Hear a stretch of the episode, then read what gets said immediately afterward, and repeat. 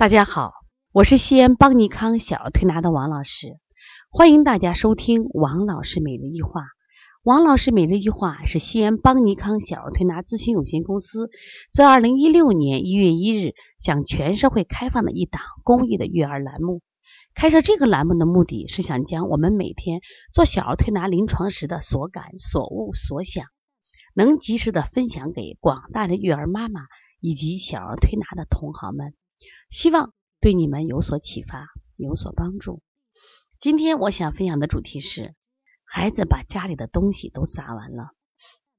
我们曾经啊接过这样一个孩子，当时这个孩子是因为即时即时发烧来我们这儿。那我跟妈妈聊的时候，妈妈说：“哎呀，我这个孩子太难带了，说他每天晚上啊都会这个起来，然后呢哭闹砸东西。”把家里东西都都砸完了，王老师，我都不知道现在孩子怎么这么难带。我把这个世界上最好吃的东西都给他吃了，但是他不停的生病，不停的生病。然后呢，我就到处找各种医生、主任医生，世界上最好的药给他吃了，可是他还在生病。当时我就奇怪，我说孩子每天晚上都会起来吗？他说是呀。我说他打呼噜吗？他打呀。呀，我说你知道了，你说你的孩子起来是因为憋气。我说他患了腺样体肥大。妈妈说什么叫腺样体肥大呀？我说腺样体肥大属于位于鼻咽部的一个免疫器官，由于他经常的感冒啊咳嗽，所以这个地方就增生，结果过分增生堵住了他的呼吸，所以说他晚上睡觉鼻塞、打呼噜，严重的憋气，甚至呼吸暂停。所以这个孩子因为每天晚上都睡不好，又被憋气，都会他脾气会很大。所以他就会砸东西。妈妈说：“那怎么办？”我说：“你到医院做个检查。”结果说了以后，妈妈第二天就到医院做检查。那么检查的结果就是腺样体肥大，而且患有鼻窦炎。医生说立即做手术。妈妈从来没有想到孩子的病会这么严重，需要立即做手术。然后召集了全家人，爷爷奶奶、姥姥姥爷。当时爸爸在北京要开会，家里说：“那听医生的话嘛，那就做手术吧。”他说。呀，我第一个我心里不能接受，就突然间我的孩子怎么得了这么重病要做手术？第二个就是这个腺样体肥大这个词呀，这个病名啊是邦尼康的推拿王老师跟我说的。那我想他对这个病了解，那我们能不能试试先推拿？我记得很清楚，这个孩子从这个刚开始积食发烧来到最后他不打呼噜，总共是八天时间。就前两天我们治疗是积食发烧。啊，即使发烧，到后来那八天，后来妈妈写了一封信，就是给我写了一封那种感悟啊。她说我每天晚上都没睡好觉，因为我的孩子每天晚上都会被什么呀憋醒，然后砸东西、哭闹，我去哄他。然后呢，到了今天是推拿的第八天了，我依然没睡着，因为今夜静悄悄，我第一感觉孩子没了。是不是孩子被憋死了？我就赶紧用手去什么呀？试试孩子的呼吸。我发现孩子的呼吸很平稳，我激动的哭了。我很感谢邦尼康，感谢王老师。其实这个案例我始终忘不了。为什么忘不了？就是现在这个腺样体这个肥大这样的案例是越来越多了，我们很多的家长却不知道这个疾病是怎么回事。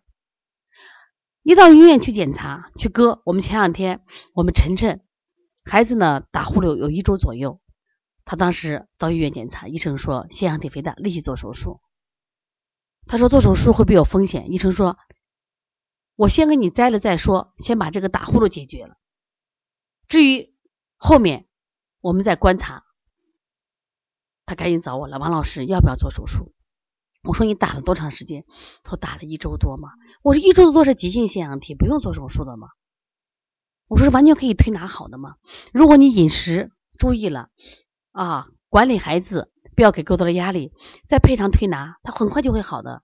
那么这个孩子推了一天就好了，妈妈很开心。我说很开心是因为找到了邦尼康，是因为我们对这个病了解太多。但是我现在想思考的是什么？想。想问大家的是什么？就是为什么这个病越来越多？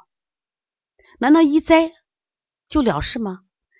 我接到很多摘了以后复发的孩子，摘了以后孩子身体越来越弱的孩子，其实我们想栽绝对是一种方法，但我觉得绝对不是最好的方法。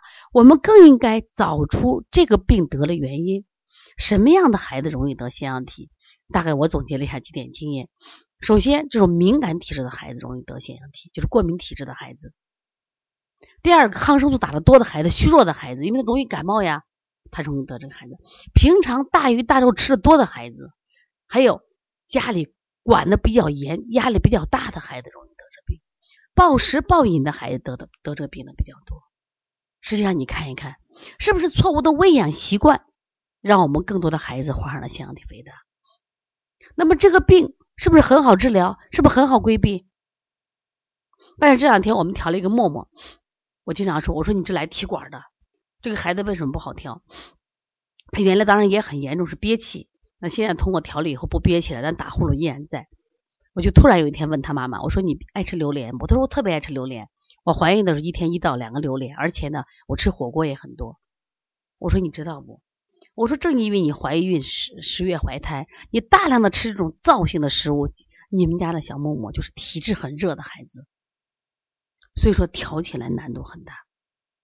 那有些孩子是孩子开始加辅食，我们就给他吃鱼吃虾。啊，孩子从幼儿园回来回来，老觉得幼儿园吃不好啊，就给孩子炒肉吃。每天两个蛋，每天几杯奶。我们对门的这个老板的孩子小可儿，四岁的孩子每天还要喝五百到八百毫升。孩子现在身体一塌糊涂，为什么得腺样体？是不是值得我们要反思？所以不要老是说我们怎么去治疗这腺样体，我们只要断了它腺样体产生的根源，这个病不难治。腺样体肥大现在已经跟感冒一样普及，但是它比感冒的治疗手段要难得多，要疗程要长得多，对孩子的损伤也要很多。我们现在很多孩子都患了腺样体面容，猪八戒面孔，鼻孔朝天。嘴巴合不拢，严重的晚上呼吸暂停，长时间这种呼吸暂停对孩子大脑缺氧影响是非常大的，他的注意力、记忆力都会急剧下降。所以在改变错误的喂养习惯，我觉得才是治疗腺样体的最好方法。说希望大家一定一定的要什么呀？去从自身找原因。说现在的孩子爱生病。到底是哪出问题了？每个人都反思。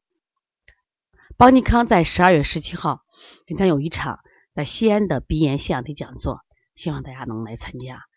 关于这个讲座，我们已经巡讲啊全国九个城市，这是我们第十场讲座。